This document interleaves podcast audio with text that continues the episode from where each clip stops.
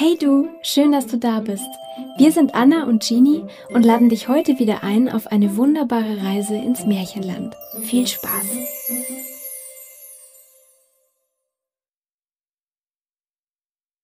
Frau Holle von den Brüdern Grimm Eine Witwe hatte zwei Töchter. Davon war die eine schön und fleißig, die andere hässlich und faul. Sie hatte aber die hässliche und faule viel lieber, weil sie ihre echte Tochter war, und die andere musste alle Arbeit tun und das Aschenputtel im Hause sein.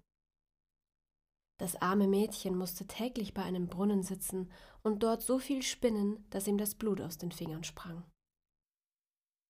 Nun trug es sich zu, dass die Spule einmal ganz blutig geworden war. Da bückte sich das Mädchen und wollte die Spule im Brunnen abwaschen. Sie sprang ihm aber aus der Hand und fiel hinab. Das Mädchen weinte, lief zur Stiefmutter und erzählte ihr das Unglück. Die schalt es aber so heftig und war so böse, dass sie sprach Hast du die Spule hinunterfallen lassen, so hol sie auch wieder herauf. Da ging das Mädchen zu dem Brunnen zurück und wusste nicht, was es anfangen sollte. Und in seiner Herzensangst sprang es in den Brunnen hinein, um die Spule zu holen. Es verlor die Besinnung, und als es erwachte und wieder zu sich kam, war es auf einer schönen Wiese, wo die Sonne schien und viele tausend Blumen standen. Auf dieser Wiese ging es weiter und kam zu einem Backofen, der voller Brot war. Das Brot rief Ach, zieh mich raus, zieh mich raus, sonst verbrenne ich. Ich bin schon längst ausgebacken. Da trat das Mädchen hinzu und holte mit dem Brotschieber alles Brot heraus. Danach ging es weiter und kam zu einem Baum.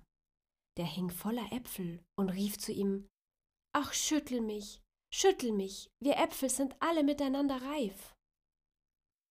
Da schüttelte das Mädchen den Baum, dass die Äpfel fielen, als regneten sie herab und es schüttelte so lange, bis kein Apfel mehr oben war. Als es alle auf einen Haufen zusammengelegt hatte, ging sie wieder weiter. Endlich kam es zu einem kleinen Haus, aus dem eine alte Frau guckte. Weil sie aber so große Zähne hatte, bekam das Mädchen Angst und wollte fortlaufen. Die alte Frau aber rief ihm nach Was fürchtest du dich, liebes Kind? Bleib bei mir, wenn du alle Arbeit im Haus ordentlich tun willst, so soll's dir gut gehen. Du musst nur acht geben, dass du mein Bett gut machst und es fleißig aufschüttelst, dass die Federn fliegen. Dann schneit es in der Welt. Ich bin Frau Holle. Weil ihm die Alte so gut zusprach, fasste sich das Mädchen ein Herz und trat in ihren Dienst. Es besorgte auch alles zur Zufriedenheit der Frau Holle und schüttelte ihr das Bett immer so gewaltig auf, dass die Federn wie Schneeflocken herumflogen. Dafür hatte es auch ein gutes Leben bei ihr. Kein böses Wort und alle Tage Gesottenes und Gebratenes. Nun war das Mädchen eine Zeit lang bei der Frau Holle. Da wurde es traurig und wusste anfangs selbst nicht, was ihm fehlte.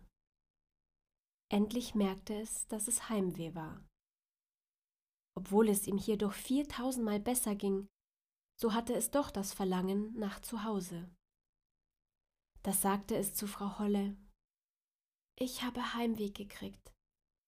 Und wenn es mir hier unten auch noch so gut geht, so kann ich doch nicht länger bleiben.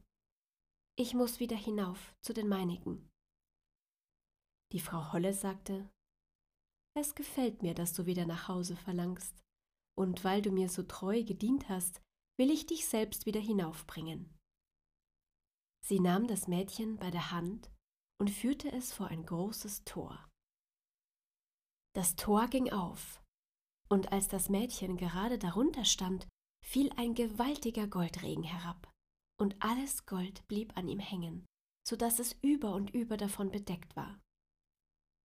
Das sollst du haben, weil du so fleißig gewesen bist, sprach Frau Holle und gab ihm auch die Spule wieder, die in den Brunnen gefallen war. Darauf wurde das Tor verschlossen, und das Mädchen befand sich wieder oben auf der Welt, nicht weit von dem Haus seiner Mutter. Und als es in den Hof kam, saß der Hahn auf dem Brunnen und rief Kikeriki, Kikeriki, unsere goldene Jungfrau ist wieder hie.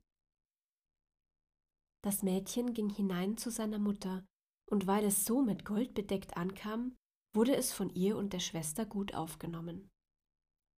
Das Mädchen erzählte alles, was ihm begegnet war, und als die Mutter hörte, wie es zu dem großen Reichtum gekommen war, wollte sie der anderen, hässlichen und faulen Tochter gerne dasselbe Glück verschaffen. Sie musste sich an den Brunnen setzen und spinnen. Und damit ihre Spule blutig wurde, stach sie sich in den Finger und stieß die Hand in die Dornenhecke. Dann warf sie die Spule in den Brunnen und sprang selber hinein. Sie kam wie die andere auf die schöne Wiese und ging auf demselben Pfad weiter. Als sie zu dem Backofen gelangte, schrie das Brot wieder Ach, zieh mich raus, zieh mich raus, sonst verbrenne ich. Ich bin schon längst ausgebacken. Die Faule aber antwortete Ich hab keine Lust, mich schmutzig zu machen, und ging fort. Bald kam sie zu dem Apfelbaum, der rief Ach, schüttel mich, schüttel mich, wir Äpfel sind alle miteinander reif. Sie antwortete aber Du kommst mir recht, es könnte mir einer auf den Kopf fallen. Und dann ging sie weiter. Als sie vor Frau Holles Haus kam, fürchtete sie sich nicht, weil sie von ihren großen Zähnen schon gehört hatte. Sie trat auch gleich ihren Dienst an. Am ersten Tag nahm sie sich sehr zusammen, war fleißig und folgte der Frau Holle, wenn sie ihr etwas sagte, denn sie dachte an das viele Gold, das sie ihr schenken würde. Am zweiten Tag aber fing es schon an zu faulenzen. Am dritten noch mehr, da wollte sie morgens gar nicht aufstehen. Sie machte auch der Frau Holle das Bett nicht, wie sich's gehörte, und schüttelte es nicht, dass die Federn aufflogen. Darüber ärgerte sich Frau Holle, und sie schickte das Mädchen wieder fort. Die Faule war wohl zufrieden und meinte, nun würde der Goldregen kommen. Die Frau Holle führte sie auch zu dem Tor. Als sie aber darunter stand, wurde statt des Goldes ein großer Kessel voll Pech ausgeschüttet. Das ist die Belohnung für deine Dienste, sagte Frau Holle und schloss das Tor zu. Da kam die Faule heim, aber sie war ganz mit Pech bedeckt und der Hahn auf dem Brunnen rief, als er sie sah Kikeriki, Kikeriki, unsere schmutzige Jungfrau ist wieder hie. Das Pech aber blieb fest an ihr hängen und wollte, solange sie lebte, nicht abgehen.